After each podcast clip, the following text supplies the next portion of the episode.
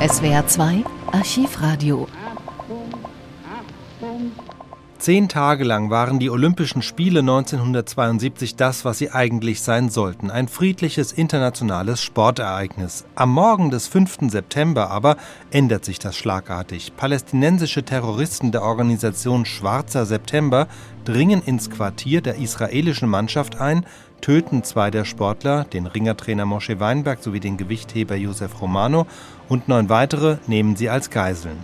Die ersten Informationen dazu kommen im Radio um kurz nach sieben vom Sportreporter des BR Hans-Albert Kreft. Ja, guten Morgen, Herr Stolze. Der olympische Friede scheint tatsächlich gebrochen zu sein. Ich kann mit Vorbehalten nur bestätigen, was gerade in den Nachrichten gesagt worden ist. Das olympische Dorf bietet vor dem Hintergrund dieses Ereignisses gewissermaßen ein gespenstisches Bild. Ich sehe aus dieser Telefonzelle hinaus und sehe Sportler, die an ihre Kampfstätten eilen und offenbar von nichts wissen. Was scheint passiert zu sein? So muss ich formulieren. Ich wurde durch einen Anruf geweckt, kam ins Dorf, fand ein relativ friedliches Bild zunächst vor und kam dann in Richtung auf das israelische Haus zugehend vor, ich möchte mal sagen, nicht eine Wand, aber ein Kordon von Ordnungshütern, äh, die mir sagten, dass ich nicht weitergehen könnte. Ich ging zurück zur Verwaltung des Hauses, das heißt des Olympischen Dorfes, zu Bürgermeister Tröger, der längst unterwegs war und konnte feststellen, dass zum ersten Mal, und das wollte man ja immer vermeiden und verhindern, Polizei in diesem Dorf ist.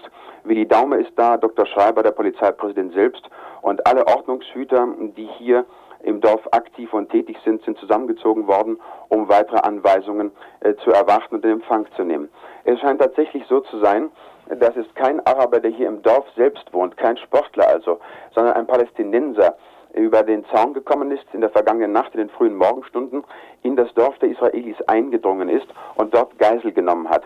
Dabei soll es tatsächlich auch zu einem Schusswechsel gekommen sein, wobei das Wort Wechsel ganz sicherlich nicht zutrifft, denn er allein scheint ja geschossen zu haben und dabei einen Israeli getötet zu haben. Das ist das, was man im Augenblick mit einiger Sicherheit sagen kann. Dr. Schreiber bat darum, nicht weiter äh, seine Aktionen zu stören, denn zunächst geht es ihm, wie er sagte, um das Leben der Geisel. Äh, interessant war noch, dass offenbar äh, selbst die Veranstalter von morgendlichen Veranstaltungen gar nichts wussten, äh, was im Dorf geschehen war, denn so ein Hallendirektor kam herbei und wartete und drängte und sagte, ich will zu den Israelis, die verspäten sich um eine halbe Stunde, also nichts wusste man bis zu diesem Zeitpunkt, das heißt bis vor 20 Minuten hier im Dorf sowohl wie an den Kampfstätten, an denen die Israelis erwartet wurden. Das ist das, was ich im Augenblick sagen kann. Äh, wir müssen abwarten. Ich will wieder zu Dr. Schreiber hinuntergehen. Aber es ist damit zu rechnen, dass vor ein, zwei Stunden weitere Nachrichten nicht eintreffen werden.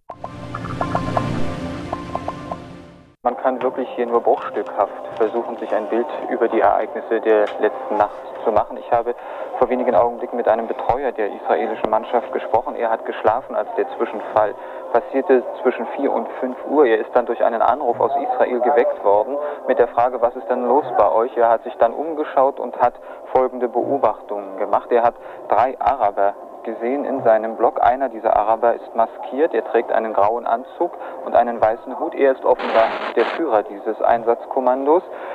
Der Betreuer der israelischen Mannschaft meint, die anderen beiden, die er unmaskiert gesehen hat, seien keinesfalls Mitglieder einer arabischen Mannschaft, also keine Olympiateilnehmer.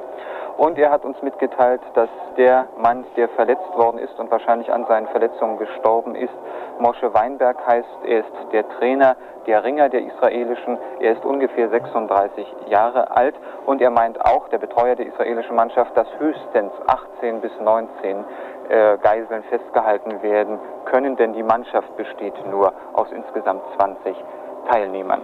Das sind die letzten Informationen, die ich erhalten habe. Ich werde mich jetzt wieder auf die Suche nach neuen begeben, was relativ kompliziert ist, und gebe damit wieder zurück ins Funkhaus. Sich hier Informationen zu besorgen ist nicht leicht. Man muss ziemliche Tricks aufwenden, um überhaupt im Moment noch ins Olympische Dorf zu kommen. Man muss sich nicht als Pressevertreter aus geben, sondern man muss versuchen, einen anderen Weg zu finden. Dann erhält man auch äh, Informationen. Ich kann jetzt bestätigen, dass auf jeden Fall bei diesem Zwischenfall, der sich so um die fünfte Morgenstunde ereignet haben muss, einen Toten gegeben hat, einen israelischen Toten. Es kann entweder ein Mitglied der Mannschaft selbst sein oder aber der Mannschaftsführung. Das ist im Moment nicht zu sagen. Man weiß weiterhin, dass es nicht ein Araber gewesen sein kann, der eingedrungen ist in das Quartier der israelischen Mannschaft. Es müssen mindestens zwei gewesen sein, denn sie verfügen über zwei Maschinenpistolen. Man weiß auch, dass sie insgesamt 26 Geiseln im Moment festhalten und man weiß auch, dass Bundesinnenminister Genscher, der Dorfbürgermeister Dr. Troger, äh, dann außerdem äh, OK-Präsident Daume und der Polizeipräsident jetzt zurzeit mit den Geiselnehmern verhandeln.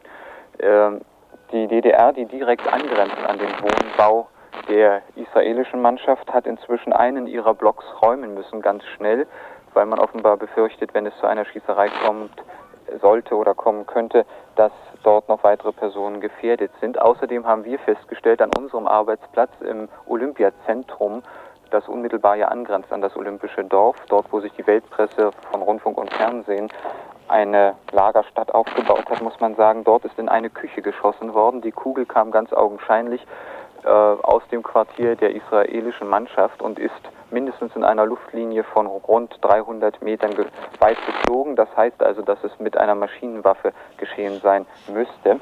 Außerdem hat sich ein israelischer Sportler bei uns ins Dots gerettet. Er ist offenbar verfolgt worden von einem Palästinenser, sagt er. Und er meinte sogar, aber das ist bitteschön keine harte Information, es müssten mindestens 10, wenn nicht gar 15 Araber gewesen sein, die in das Quartier der israelischen Mannschaft eingedrungen sind. Michael Kort, es heißt, politische Forderungen würden die Araber stellen. Ist darüber etwas schon bekannt? Nein, über die Forderung, da man ja nun nicht unmittelbar direkt dort rankommt aus Sicherheitsgründen. Es ist ein riesiger Polizeikordon um den Block gespannt worden. Äh, da kann ich im Moment nichts drüber sagen, wie die Forderungen aussehen, aber ich könnte mir trotzdem vorstellen, dass jetzt den Arabern, die dort eingedrungen sind, äh, politische Forderungen vielleicht nicht so wichtig sind wie, wie die Möglichkeit, einen freien Abzug durch die Geiselnahme zu bekommen. Aber bitte, das kann ich nur vermuten. Ich weiß nicht, was sie im Einzelnen fordern.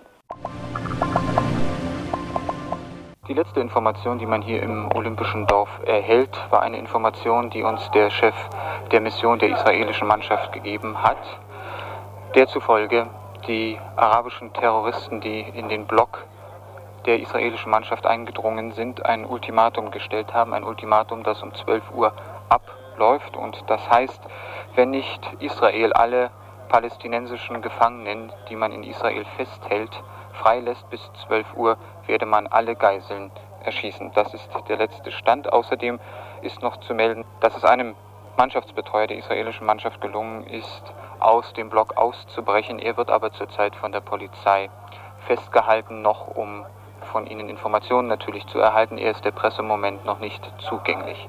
Das ist der letzte Stand im Olympischen Dorf. Der nächste Bericht, Korrespondent Zwieschnabel, schildert die Reaktionen in Israel. Äh, man regiert mit äh, größter Bestürzung und ist, äh, vor allem ist in Tel Aviv noch immer eine große Unsicherheit. Äh, wir haben erstmalig die Nachricht um 8 Uhr ihrer Zeit über unseren Funk hier erfahren. Von da an werden jede halbe Stunde Nachrichten durchgegeben. Das Programm, es läuft jetzt hier nur ein Unterhaltungsprogramm, wurde sofort auf ernste Musik umgeschaltet und ich glaube, ganz Israel hängt am Radio und wartet auf jede Nachricht aus München. Nun kann man nicht nur auf Nachrichten warten, man wird Entscheidungen treffen müssen. Ist darüber schon etwas bekannt? Gibt es einen Krisenstab? In Jerusalem war für heute Vormittag sowieso eine Knesset-Sitzung angesetzt. Diese Knesset-Sitzung wurde jetzt erst einmal um eine Stunde verschoben und das Programm natürlich umgeworfen.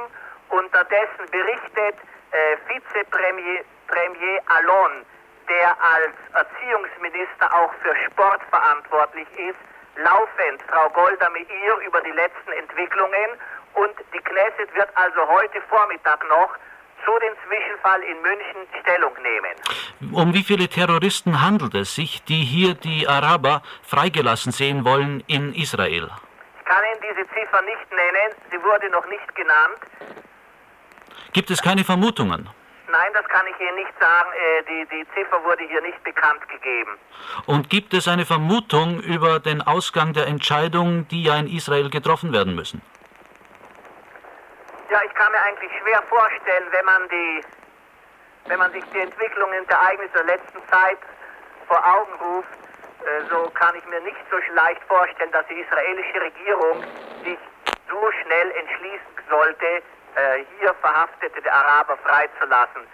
Äh, ich erinnere an die verschiedenen letzten Ereignisse, die Flugzeugentführungen und äh, es war immer die Linie der Israelis, diesem Druck nicht nachzugeben. Herr Schnabel, wenn Sie neue Informationen aus Israel haben, bitten wir um Ihren Anruf. Ja, bitte, ich werde Sie anrufen, so wie ich etwas weiß. Vielen Dank. Pressesprecher der Olympischen Spiele ist damals Hans Klein, der meist Johnny Klein genannt wird und später einmal Bundesentwicklungsminister werden sollte. Ob es eine Pressekonferenz geben würde, wird er an jenem Morgen gefragt. Er tut erst mal unwissend. Welche Pressekonferenz fragt er zurück? Die von Marc Spitz? Marc Spitz, der berühmte Schwimmweltmeister, hat tatsächlich für diesen Tag eine Pressekonferenz angekündigt zum Ende seiner Karriere. Diese Pressekonferenz findet auch statt, gerät aber angesichts der Umstände etwas bizarr. Meinen Sie, dass die Olympischen Spiele abgebrochen werden nach dem Vorfall von heute Nacht? I think it's very tragic. I have no comment. Ich finde den Vorfall sehr tragisch und habe keinen weiteren Kommentar dazu. Wissen die Sportler im Dorf, was vorgeht und sind sie heute Morgen in ihren Unterkünften äh, festgehalten worden? Konnten sie ihre Unterkünfte nicht verlassen? No comment. I'm not voiced on this. We'll say it loud in the mic so they can hear it. No comment, kein Kommentar. Marc Spitz, meinen Sie nicht, dass nach sieben Siegen beim Schwimmen, dass Sie dadurch irgendwie diesen Sport des Schwimmens ein bisschen erniedrigt haben, indem es praktisch das Schwimmen von einem einzigen Menschen wird, indem es nur der Sport eines einzigen Menschen ist. I tried I tried to swim my best every day that I swam. Uh, I have no control over what people think about my swimming. I just try to do my best. And at the end of my swimming career, which ended last night, that's the way the records are printed. I have no control. Ich habe jeden Tag, an dem ich geschwommen bin, versucht, mein Bestes zu geben. Ich kann natürlich äh, die Gedanken der anderen Leute, die mich schwimmen sehen, nicht beeinflussen. Ich bin gestern Abend am Ende meiner Schwimmkarriere angelangt und wie ich schon sagte, ich kann natürlich nicht beeinflussen, was andere Leute über mein Schwimmen denken. Könnten Sie jetzt bitte den genauen Grund geben, warum Sie Ihre Schwimmkarriere jetzt beenden? Well, the, the swimming's over for, for in the Olympic program. I tried to do the best I could, and I feel that I would like to end my career at the Olympic Games. Das Schwimmprogramm der Olympischen Spiele ist beendet. Ich habe versucht, mein Bestes zu geben und äh, ich finde es sehr schön, wenn ich meine Karriere mit den Olympischen Spielen beenden könnte. Schließlich gibt Olympiapressechef Hans Klein doch noch eine Erklärung ab zum Stand der Dinge. Meine Damen und Herren, ich habe folgende Erklärung von Präsident Willi Daume zu übermitteln. Das wahnwitzige Verbrechen von heute Nacht wird von der ganzen Welt verabscheut werden. Die Teilnehmer und die Organisatoren dieser Olympischen Spiele werden den Beweis erbringen, dass der olympische Friedensgedanke stärker ist als der politische Fanatismus zynischer Mörder. Ich habe weiter zu erklären, dass IOC-Präsident Avery Brundage auf Befragen erklärt hat, die Spiele sollen fortgesetzt werden. Der israelische Botschafter in Bonn und der Vertreter der Arabischen Liga in Bonn befinden sich beide auf dem Wege nach München. Wir glauben, dass sie innerhalb der nächsten Stunde hier eintreffen werden. Die Terroristen haben, so viel kann ich im Moment mitteilen, ultimative Forderungen an die israelische Regierung gestellt.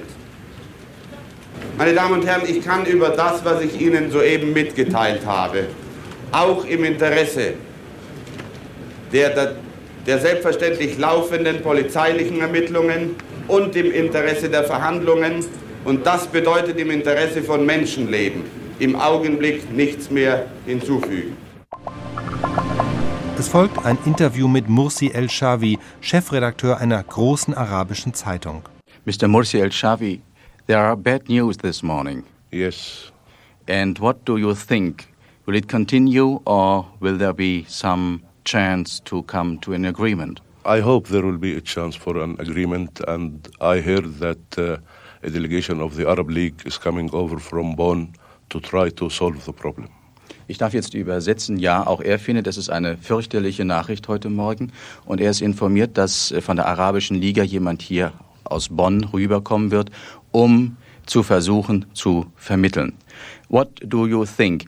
Um, what think the, the Arabic press the colleagues of the Arabic press, Arabian press here in Munich about this? Well, in general, I think they are all very sorry for what happened. Mhm. Im Grund, ich glaube, dass überwiegend sie der Meinung sind, äh, dass dies eine schlechte Sache ist.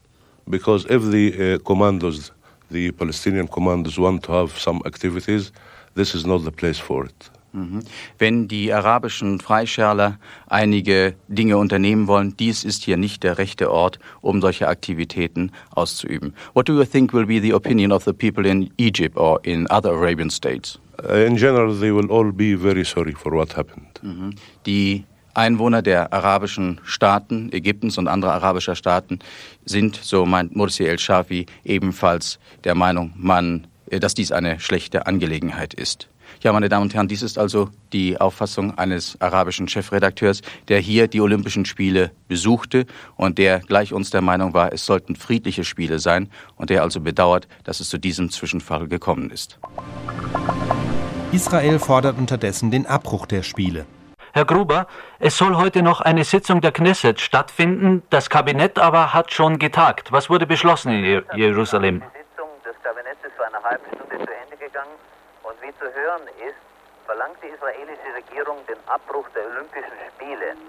Heute Nachmittag beginnt dann die Sitzung der Knesset, zu deren Beginn Golda Meir eine kurze Erklärung abgeben wird. Ist schon eine Reaktion von Seiten der israelischen Regierung auf die Forderungen der Terroristen? Äh, es ist bisher öffentlich nichts bekannt. Bisher äh, behielt sich die israelische Regierung immer so, dass sie den äh, Forderungen der Araber in analogen Fällen nie entgegenkam. Es gab zwei Ausnahmefälle, wo im Norden Israels vor einem Mann ein, äh, vor einem Jahr ein Wächter in äh, libanesisches Gebiet entführt wurde. Dieser Wächter ist nach einem Jahr zurückgegeben worden an die Israelis im Austausch gegen Libanesen, die in israelischer Gefangenschaft waren. Herr Gruber, wie viel ist in der Öffentlichkeit über den Vorfall von München bereits bekannt? Äh, es ist bekannt, dass zwei Israeli getötet wurden. Äh, es heißt, dass weitere 13 Israelis sich in den Händen der Araber befinden. Und man hat gehört, dass die beiden Israelis, die tot sind, heute Morgen im Schlaf erschossen wurden. Äh, effektive Nachrichten oder mehr über das, was ich Ihnen jetzt gesagt habe, gibt es nicht. Sind die Zeitungen auf diesen Vorfall schon eingegangen? Die äh, Morgenzeitungen erscheinen in Israel etwa in einer halben Stunde. Äh, es ist aber festzustellen hier in der Öffentlichkeit, dass äh, die Bevölkerung schockiert ist über diesen Vorfall. Vor allem, weil immer wieder festzustellen ist, dass die Araber sich nicht gegen die israelische Armee etwas zu unternehmen trauen, aber immer wieder Gelegenheiten benutzen, um die Zivilbevölkerung oder Menschen, die nicht mit einem Angriff rechnen, dass sie diese Leute eben attackieren. Vielen Dank und wenn Sie Neuigkeiten haben, bitten wir um Rückruf. Bitte schön. 12 Uhr. Das Ultimatum verstreicht, doch zunächst passiert nichts weiter. Kurz vor 13 Uhr meldet sich Reporter Michael Kort wieder. Ich stehe hier im Olympischen Dorf, genauer gesagt auf dem Balkon des Vergnügungszentrums und kann hinüberschauen zum Block 12 und zum Block 14 und dazwischen ist äh, ein Flachbau und hinter diesem Flachbau das Haus der israelischen Mannschaft, Block 31. Ich kann ihn nicht genau einsehen, sehe aber hier im Moment, dass rund doch 200 bis 250 Olympiateilnehmer vorzugsweise im Trainingsanzug hinter den Absperrungen der Polizei sich aufgestellt haben, um Neuestes zu erfahren. Wesentlich Neues kann man hier vor Ort nicht sagen, aber eine Randinformation, die ganz interessant ist in Verbindung mit der Tatsache, dass die Araber einen, ein Flugzeug gefordert haben und die Möglichkeit äh, gefordert haben, mit den Geiseln nach Arabien zu fliegen. Äh, hier kurz vor uns, ungefähr 100 Meter entfernt, sind Sicherheitsbeamten dabei, einen neuen Cordon zu, aufzurichten. Und in der Mitte dieses dann jetzt schon ab, halb abgesperrten Platzes hat man ein großes weißes Kreuz aufgemalt. Und das deutet doch wohl an, dass man damit rechnet, dass hier in absehbarer Zeit ein Hubschrauber niederkommen wird. Ein Hubschrauber, über dessen Aufgabe man eigentlich im Moment nur Rätsel raten kann. Aber es liegt natürlich der Verdacht nahe, dass mit diesem Hubschrauber eventuell die arabischen Terroristen weggeflogen werden können. Denn es laufen im Moment weitere Verhandlungen. Die Delegation besteht, wie ich gehört habe, aus dem äh, Ober, dem Oberbürgermeister ist vielleicht zu viel gesagt, dem Bürgermeister des Olympischen Dorfes Tröger und aus äh, Herrn Dr. Schreiber, der wohl wieder zurückgekehrt sein soll.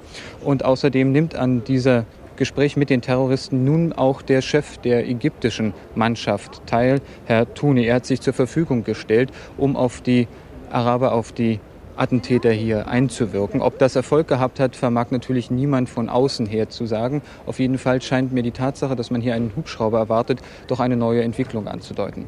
Ja, Michael Kort, wenn ich es richtig sehe, bleiben noch genau sechs Minuten, dann läuft das Ultimatum ab. Richtig. Aber die Tatsache, dass man miteinander verhandelt, wird wohl darauf hinauslaufen, dass man dieses Ultimatum notwendig wohl sicherlich verlängern wird. Das vermute ich beinahe. Sechs Minuten Zeit ist noch und die Vorbereitungen zur Landung sind offenbar jetzt schon sehr weit gediehen. Vielleicht hat man jetzt einen Ausweg gefunden aus der doch sicherlich sehr komplizierten Situation. Ja, ich würde vorschlagen, Sie melden sich, sobald Sie neue Informationen haben, wieder. Ich bleibe jetzt mal auf dem Balkon und schaue nach, ob sich hier irgendetwas von hier oben äh, in wenigen Augenblicken sagen lässt. Ja, gut, herzlichen Dank.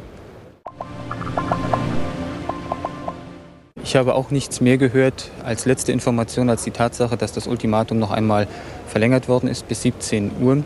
Inzwischen sind die Polizeisicherungsmaßnahmen hier draußen noch stärker geworden. Man hat die rund 250 bis 300 Zuschauer, vorzugsweise wie gesagt Olympiateilnehmer, noch ein wenig zurückgedrängt hinter einen ohnehin schon vorhandenen Wall. Dort sollte man sich besser verschanzen, sagte die Polizei, falls die Terroristen durch den Mittelgang zwischen den Blöcken 12 und 14 durchbrechen wollen. Dann sei also unmittelbare Gefahr für alle Zuschauer. Das ist mit Mohren aufgenommen worden, aber inzwischen sind alle hinter diese Abzäunung zurückgetreten. Der Hubschrauberlandeplatz ist jetzt soweit fertig. Man weiß immer noch nicht genau, was man hier eigentlich erwartet. Es gibt zwei Möglichkeiten. Entweder, so hieß es von der einen Seite, in wenigen Augenblicken soll hier der Botschafter der Israels in der Bundesrepublik mit einem Hubschrauber hier ankommen oder aber die andere Möglichkeit, die ich vorhin schon aufgezeigt habe, dass die Terroristen hier mit einem Hubschrauber nach Riem geflogen werden. Beides aber, wie gesagt, sind Möglichkeiten. Man kann auch nicht sagen, ob das eine oder das andere Wahrscheinlichkeit wird. Jetzt, sechs, sieben Minuten vor 1 Uhr, weiß man eigentlich hier draußen nur sehr wenig. Man weiß, dass noch mehr Polizei auf dem Gelände ist, aber sonst ist es ein relativ ruhiges Bild hier außen. Die Bundesregierung trifft sich zu einer Sondersitzung. Regierungssprecher Konrad Ahlers über das Ergebnis.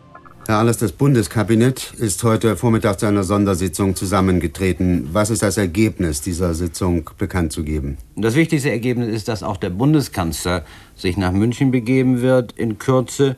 Und im Übrigen äh, ein Ergebnis war aufgrund einer vorhergegangenen Aktion schon des Außenministers, der den Direktor der Arabischen Liga hier in Bonn gebeten hat, nach München zu fliegen, um dort an den Kontakten teilzunehmen.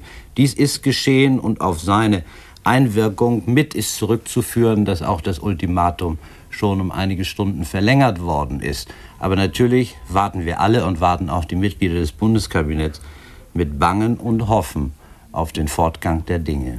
Gibt es noch andere Möglichkeiten, die ausgeschöpft werden, um die arabischen Guerillas zu beeinflussen, zum Beispiel die offiziellen Kontakte über die Botschaft?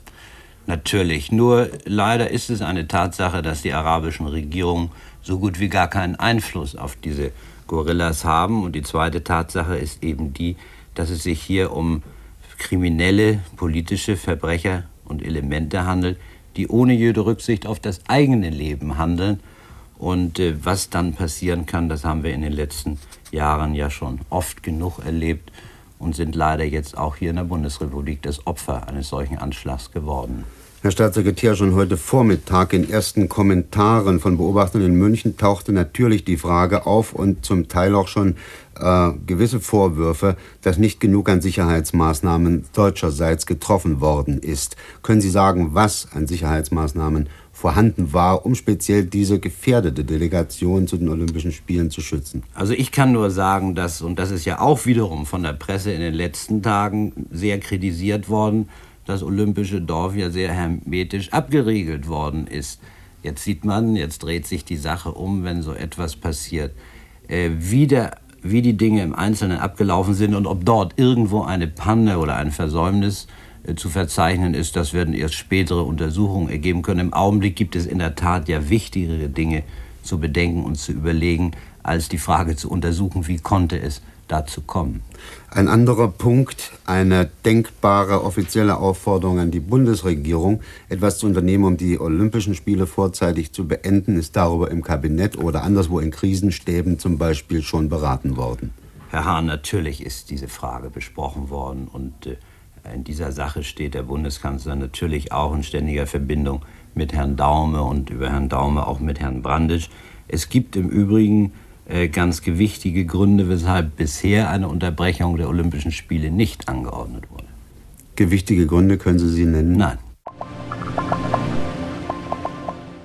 Es ist jetzt 13 Uhr und 37 und es scheint mir, als habe sich die Situation hier etwas gewandelt. Es ist Bewegung hineingekommen in den Polizeifuhrpark. Ein großer Polizeieinsatzwagen ist schon weggefahren, ein anderer hat umrangiert.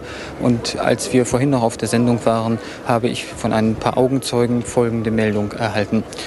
Unter dem Block und von uns nicht einsehbar oder nur sehr schwer einsehbar befindet sich die normale Fahrstraße zu den Wohnungen der einzelnen Olympiamannschaften. Dort unten gibt es Parkplätze und dort unten war auch die Polizei etabliert. Auf dieser Fahrstraße, die dann gleich hinausführt ins, äh, vom Olympischen Dorf hinaus in die Lerchenauer Straße, sind vor wenigen Augenblicken vier Panzerspähwagen, also sehr stark befestigte gepanzerte Wagen, rausgefahren und ein Augenzeuge will gesehen haben, dass in diesen Wagen nicht nur Polizisten gewesen seien, sondern auch Leute, Männer ohne Uniform. Das könnte darauf hinweisen, dass all dieses mit dem Hubschrauberplatz hier nichts weiter als ein Ablenkungsmanöver gewesen ist, dass man vielleicht sogar schon jetzt die Terroristen aus dem Olympischen Dorf herausgebracht hat und sie vielleicht jetzt schon auf dem Wege sind zum Flughafen Riem hinaus. Man sollte also versuchen, unbedingt Kontakt jetzt im Augenblick zu bekommen mit Riem und eventuell mit der Polizeileitzentrale, ob sich dort aus dieser Sicht schon einige Neuigkeiten ergeben haben. So viel aus dem Olympischen Dorf.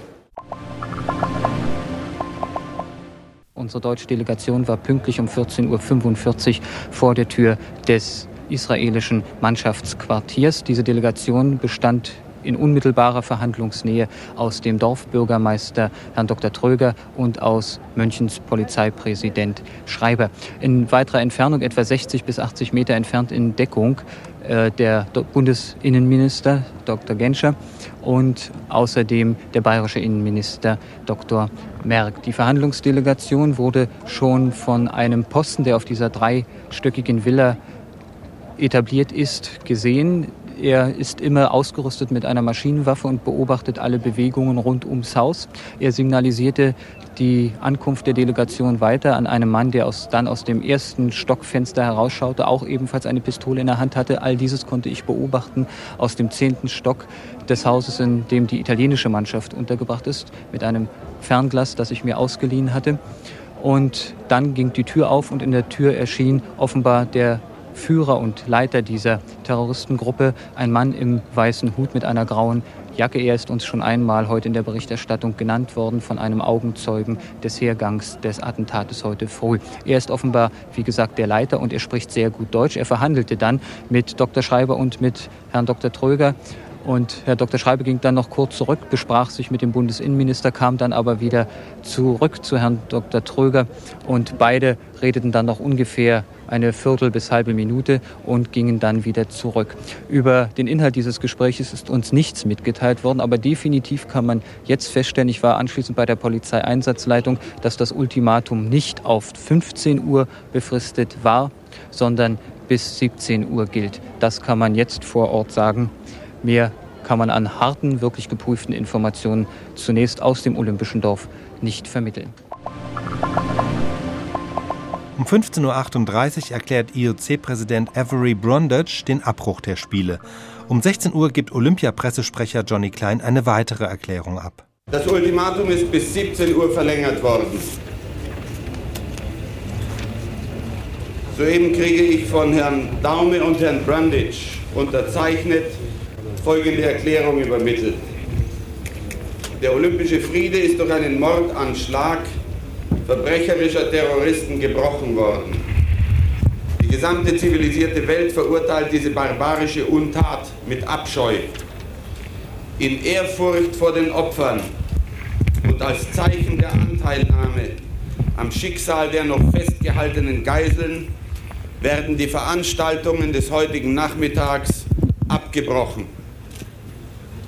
Das Internationale Olympische Komitee und das Organisationskomitee werden zusammen mit den Olympiateilnehmern morgen, Mittwoch, den 6. September um 10 Uhr, im Olympiastadion der Opfer in einer Trauerfeier gedenken. Diese Gedenkfeier soll deutlich machen, dass die olympische Idee stärker ist als Terror und Gewalt. Ich darf zur Erläuterung anfügen, dass laufende Kämpfe heute Nachmittag zu Ende geführt werden. Das heißt also, dass das Boxturnier abgebrochen wird nach Beendigung des gerade laufenden Kampfes. Und schließlich, kurz vor 20 Uhr, tritt auch Bundeskanzler Willy Brandt vor die Presse. Liebe Mitbürgerinnen und Mitbürger, Sie wissen, die Olympischen Spiele mussten heute wegen tragischer Umstände unterbrochen werden. Die Ereignisse dieses Tages sind ein böser Schlag gegen die olympische Idee, die eine Idee des friedlichen Wettstreits der Jugend der Welt ist. Mit dem Anschlag auf die Mannschaft von Israel wurde nicht nur Frevel an der Idee des olympischen Friedens begangen, auch der Bundesrepublik Deutschland, uns allen, wurde schwerer Schaden zugefügt. Bis heute Nacht konnten die Spiele in München im olympischen Geist durchgeführt werden, bis dann in den frühen Morgenstunden, Sie haben das, die meisten von Ihnen, alle mitverfolgt im Laufe des Tages, arabische, palästinensische Freischärler in das Quartier der israelischen Mannschaft eindrangen. Dabei wurde ein Trainer umgebracht. Möglicherweise haben wir es schon seit heute früh mit einem zweiten Todesopfer zu tun. Mit mir trauern alle Menschen in unserem Land. Was sich über den ganzen Tag hinzog, waren dramatische Versuche zur Befreiung der gefangen gehaltenen Geiseln, zur Erlösung aus den qualvollen Umständen, in denen sie sich befinden.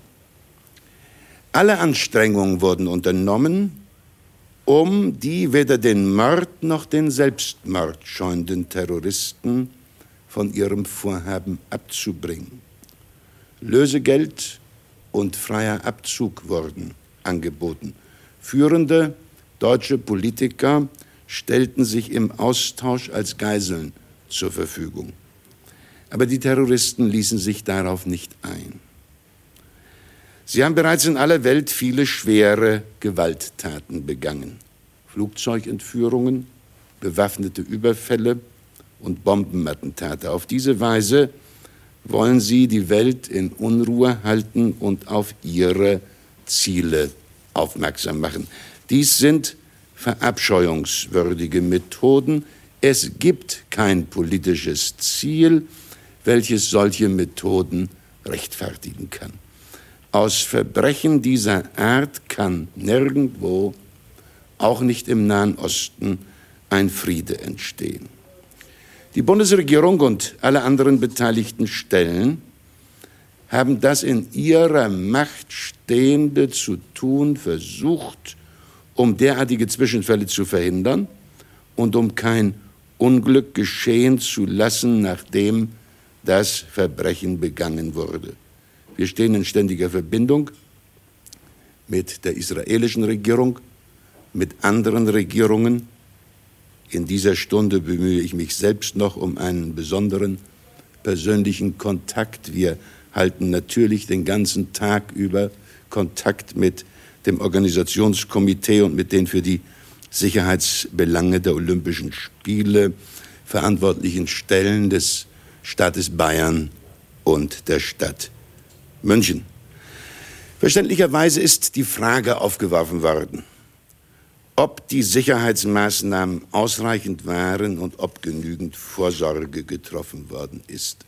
Selbstverständlich wird genau geprüft werden, ob Versäumnisse vorliegen. Aber, meine Damen und Herren, gegen Desperados, die ihr eigenes Leben nicht achten, gibt es, wie die Erfahrung zeigt, leider keinen totalen Schutz.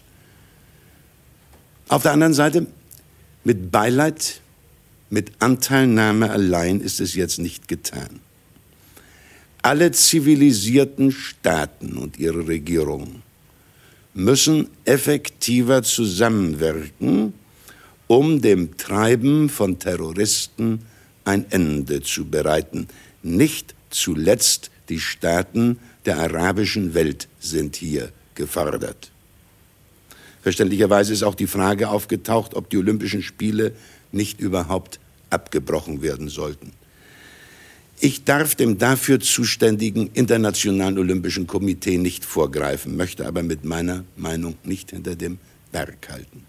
Ich meine, es darf nicht Schule machen, dass eine Gruppe rücksichtsloser Extremisten darüber bestimmen kann, ob große internationale Veranstaltungen stattfinden können oder nicht.